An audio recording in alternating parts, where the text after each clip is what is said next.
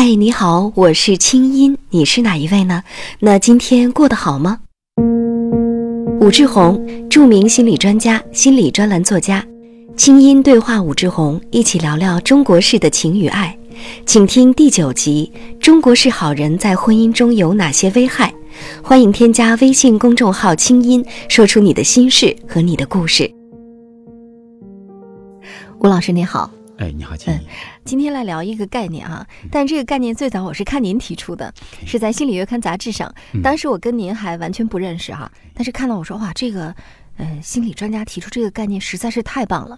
这个概念叫“中国式好人”啊。我们说中国式好人呢，其实有这么一些特点。嗯，呃，我简单的来呃梳理一下，待会儿您再给我们详细的来解析。就是爱面子，嗯，对家里人不好，对外人特别好，嗯，然后非常善于隐忍。嗯。嗯，从来不敢大胆的说不，嗯。要，嗯。或者痛苦，对。对，永远给人的感觉是不光是老好人，嗯。有责任感、道德感极强，可事实上总是在背负着强大道德感的压力之下，会干一些非常缺乏基本道德的事情，对，而且不敢维权，对。对，哎，谢谢这个这么这么 看重我这个概念。对，您是从什么时候发现的这个现象？我其实总结了这个概在念，二零幺幺年的时候，应该当时就有这种感慨，嗯就是当然最初看那个就是《渴望》那个电视剧，我们其嗯，实刘慧芳，对刘慧芳嘛，我几次提到这个，当时是对这个中国是好女人是吧？嗯就是比方说，在我们的表面上，我们的文化里头，希望女人是个温柔贤惠，就是嗯通情达理，是吧？而且很为别人考虑，不考虑自己的这样一个人。对，嗯，但是在我的观察里头，我会觉得就是好像在男性里头反而更普遍一些，因为那个刘慧芳是我们文化所追求的，但实际上现实生活中这样的并不多。嗯但是反而在我们的文化里头，这种被动、消极，对别人很好，不能拒绝别人，就是不能提要求，就是这样的这样的男人，我反而会愿意。扛责任、扛压力，对对对对嗯对，就是，当然这当然跟我有关，因为你看我开玩笑，我说过去我谈恋爱就是去女方家里，嗯很容易得丈母娘的欢心，因为我的脸上就写着这么几个字儿：憨厚、老实、可靠。对，所以我是感慨很深。其实我嗯是幺一年开始有这样的意识，我觉得这样的人其实是大批量的，嗯像是一种很经典的，其实这甚至就是王小波所说的沉默的大多数。嗯，我很想弄明白这些人到底怎么回事。嗯所以幺幺年就有了这样一个概念，后来开了一个叫做好人小组，维持了一小组，对，但是那个好人小组没有帮我找到答案。后来嗯幺二年有一些关键的节点儿，然后幺二年、幺三年，我觉得我就非常清晰的形成了这样一种意识，嗯而且会提出这样的一种观念，就是说，这个好人其实内心里住着很恐怖的东西。很恐怖的东西，对对对，而且它是什么？哎，就是破坏欲望、破坏欲和愤怒，对，甚至你可以说嗯是愤怒和仇恨。嗯，其实就是这个好人这张脸是用来防御自己内心里的那个魔鬼。防御自己的攻击性，对对对对对，所以你会发现这个经常就是特特别常见于女人如果找了一个好人做自己老公，你会发现别人都说：“哎呦，那个人可好了，那个人怎么怎么样。这女人苦不堪言，有苦”说不出，苦不堪言是。嗯而且如果再讲一个，呃，就是艺术家的作品的话，你看岳敏君的那个那个雕像。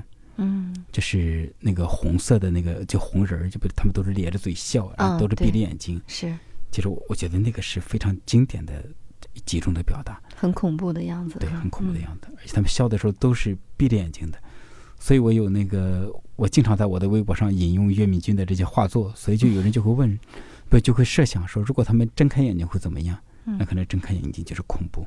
嗯。一方面是别人看到他们会觉得恐怖，一方面其实他是很多真相是不愿意去面对的。对，对，那接下来我们就来抽丝剥茧啊，就是嗯说，嗯，其实说到这个中国式好人，嗯首先我们得分析他是如何形成的，嗯我们再来看看这种人真的进入到伴侣关系之后会带来什么哈。嗯其实它怎么形成呢？就是我觉得这个中国文化关系非常大。嗯就是我有时候会这样讲，就有记者就问我说：“那吴老师，你认为这个心里有病的中国人占多少？多少人该看心理医生？” 我说百分之九十九点九。哦，他们就说你你不是在追求危言耸听吧？有的记者很直接，我说不是这样子，因为就是假如按照心理学的说法，就是呃健康的人就是成为自己的人，活出自己的人。嗯那么中国文化就是反这一点的。嗯啊，因为中国文化都会这样来强调，你作为一个人，你自身是没有价值的，对，集体是有价值的，对，集你是体有价值微小的，，对，而且你的价值就体现在把有限的生命投入到无限的为人民服务当中去。嗯呃，所以首先我们的文化就是在说，你要做一个对别人好的人，你嗯才是个人。对，就是你的价值建立在你对他人的价值之上，而不是你的生命要首先焕发出价值，才有可能带动别人，对对这是完全相反的。诶，就所以我们会说，你看，这首先是文化的这么一个含义。另外，我觉得跟专制关系很大。嗯 为什么跟专制很大？而且为什么集中体现在男人身上？我们讲专制是个体系，而且这个体系是男人构成的。嗯那么这个体系就要求，你看听话、负责、老实、乖巧。诶，所以在这个体在权力体系里头，只有皇帝一个人他是个男人，嗯，其他的男人都是被镇压的，嗯甚至可以说被被阉割的。阉割的，对，所以就是这会导致，其实说像岳敏君的那些那个画作、雕像，男人都是佝偻着腰的，嗯为什么呢？他们已经被阉割了。清音心理访谈每周三上线，欢迎添加我的微信公众号“清音”，在那里每天晚上有我的晚安心灵语音、心理专家的情感问答和滋养心灵的视频、音乐和文字。听清音，学习爱，让你成为更好的自己。你的心事和故事，有我愿意听。虽然说阉割经常指男人的生殖器，但是其实他们的脊柱被抽掉了，嗯所以就相当于他们整个人就萎靡不振。嗯，所以你会发现，这些所谓的好人，经常是没有自己的主心骨的这么一种人。对，是，就是说没有自我意志，对，更多的是一种服从的意志，或者是一他是用外在的要求去看自己的。对对，而且男人在权力体系里头，嗯所以权力体系对男人要成为一个好人的，或者你至少表面上是个好人，嗯至少你没有这种特别强的这种主动性，嗯这种压制是非常严重。而相对来讲，女人反而好一点。而且我们不仅权力体系是这样，而且在家族里头、家庭里头就是重男轻女，男人就是这个家族里的象征。所以，国内一个心理学家叫李梦潮，他曾经写过这样一段话，他说：“男人是小太阳，小太阳们就被家人寄予了无限的期望，嗯结果他们不再是他们自己了，他们就要成为父母或者其他家族里的人眼中的那个人。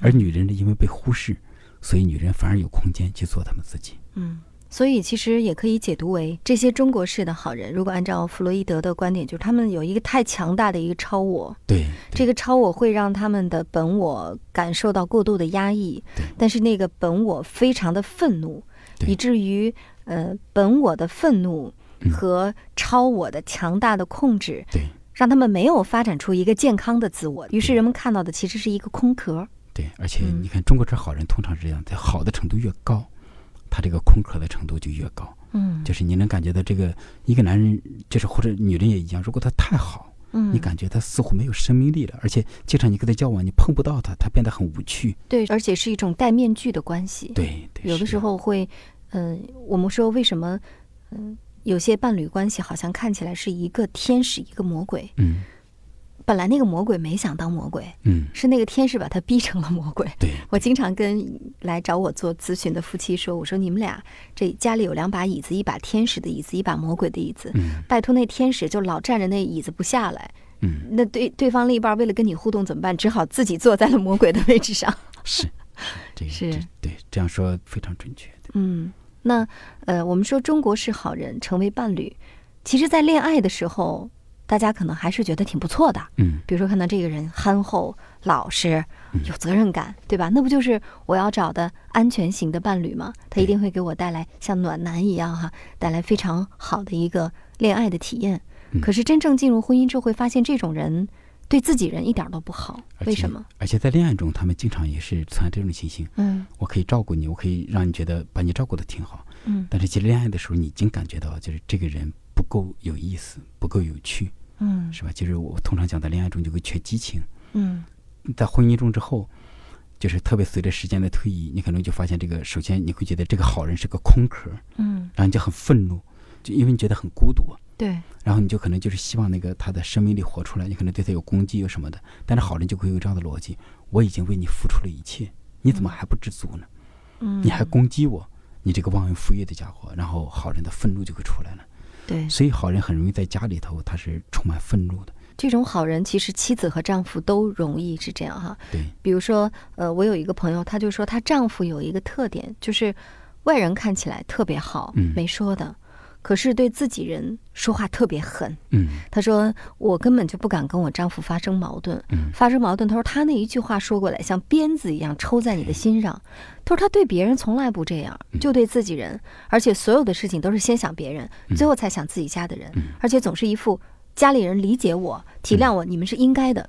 说，所以我们跟他在一起是特别难过的。所以这是很这是就是这还里面有这么一种动力。嗯就比方说，因为他的所谓的好人就是来对别人好的，嗯那么他就对自己不好，嗯结果问题就出来了。外人永远都是外人，而见了亲人，你都是我自身的一部分，所以我忽略你们是很正常的。因为我也忽略我，对因为我也所以我也忽略我的亲人，因为你们等于我。对，是这样子。就比方说，我有一个来访者，他的妈妈就是这个超级圣母，就是他妈妈就找了个渣男，就是他的父亲就是个超级渣男。嗯然后，而且就是那个，就是其实他妈妈是妈妈是改，就是妈妈就相当于是那个男人的就是第二个老婆，所以之前那个第一个老婆已经生了几个孩子。嗯结果这个妈妈就经常忽略我的这个来访者。我这个来访者最近他就问他的妈妈说：“你是在有意的忽略我吗？”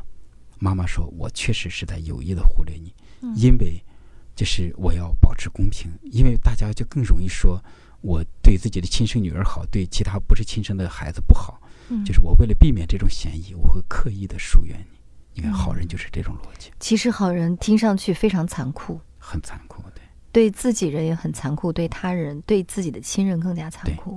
对，但是我们说，其实，嗯、除了这种中国式好人哈，据我的观察，除了他会 造成伴侣关系的困扰，让另一半陷入深深的绝望之外呢，其实他自己的身体也会出问题的，对。因为他在不停的进行自我攻击，对。那么他的免疫系统其实会被自己破坏。对，我们看到一些，呃比如说心脏病患者，嗯，嗯，或者是一些高血压或者包括癌症，啊，包括癌症，其实都是一个，就是我们可能会说，哎呀，都是他累的，他承担的太多，其实不是，是他愤怒太多了。对，就很多时候他这个攻击，包括他特别像癌症患者会有这样的说法，因为他们情绪太压抑了，所以他似乎压抑的情绪被彻底否认掉的情绪，嗯，会在身体里头有时候以癌症的方式出现。对，包括一些抑郁症患者哈。对，其实因为最近我在写一本抑郁症方面的书，嗯，呃，叫《女主播抑郁症日记》，跟我的闺蜜，我们两个人，她是抑郁症患者，啊，而我是一个帮助治疗抑郁症患者的人哈。我在写的过程当中也有一个很深刻的体会，其实抑郁症就是对所有不爱自己的人的终极惩罚。嗯。啊，因为他不爱自己，他总是用外在的标准去要求自己，嗯。所以抑郁症患者总是就像中国是好人一样，嗯。就大部分都是自我要求很高，嗯。嗯，工作表现非常的完美，让自己不停的完美，要再完美，而且很注重外在评价，嗯。心思很细腻，就内攻击，内攻击的力量很强。所以说，中国是好人，如果你发展下去的话，你真的是有可能抑郁症，呃，焦虑症，这是精神方面的疾病。对。那么身体方面疾病，刚才我们也说到了，你会整个让自己的这个所有的一切的循环都给破坏掉。就所以中国会有这句话，我觉得那句话其实它是真的像是个真理。嗯，那个好人不长命，坏人怎么来着？坏人活千年。对，坏人活千年。呃是，其实这这里面就是很多人会以为这是一种，就是其实我觉得这是一种事实。嗯那为什么好人不长命？因为你那个亲你刚才讲的这个攻击是吧？实际上，如果我们再引申一下，好人为什么成为好人？好人到底要掩盖什么？嗯其实好人就是在掩盖他的攻击性，嗯，就是好人就是把攻击性给屏蔽掉了的人。对，而按照弗洛伊德的说法，既然说性和攻击是人类的两大动力，那么也就是说，把攻击性给屏蔽掉了的人，他自然像是个假人。对，所以就是对好人来讲，如果他们想治疗自己、想改变自己，就是特别重要的是，他需要意识到他对他的攻击性的压抑，而且嗯。攻击性是一个不够有力量的描绘。嗯。在我的做治疗的体验里头，就是后来我现在觉得我终于可以写《中国式好人》这本书了，嗯或者就是我还曾经想过开这个好人改造营。嗯我觉得现在终于我逐渐的是因为对中国式好人了解越来越深，其实那个很深的就是对那个攻击性的理解。中国式好人，你程度越严重，你心里的怨恨就越严重。嗯，对，所以就是心里有一个魔鬼。对，因为太害怕自己这个充满怨恨的魔鬼了，所以那个恨的程度越高，结果自己好的程度也就越高，对，所以这就构成这么一种很奇特的矛盾。是。好，谢谢。清音心理访谈，清音对话武志红，中国式的情与爱。下周三继续为你播出，也欢迎你关注武志红的微信公众号“武志红”，我们下次见。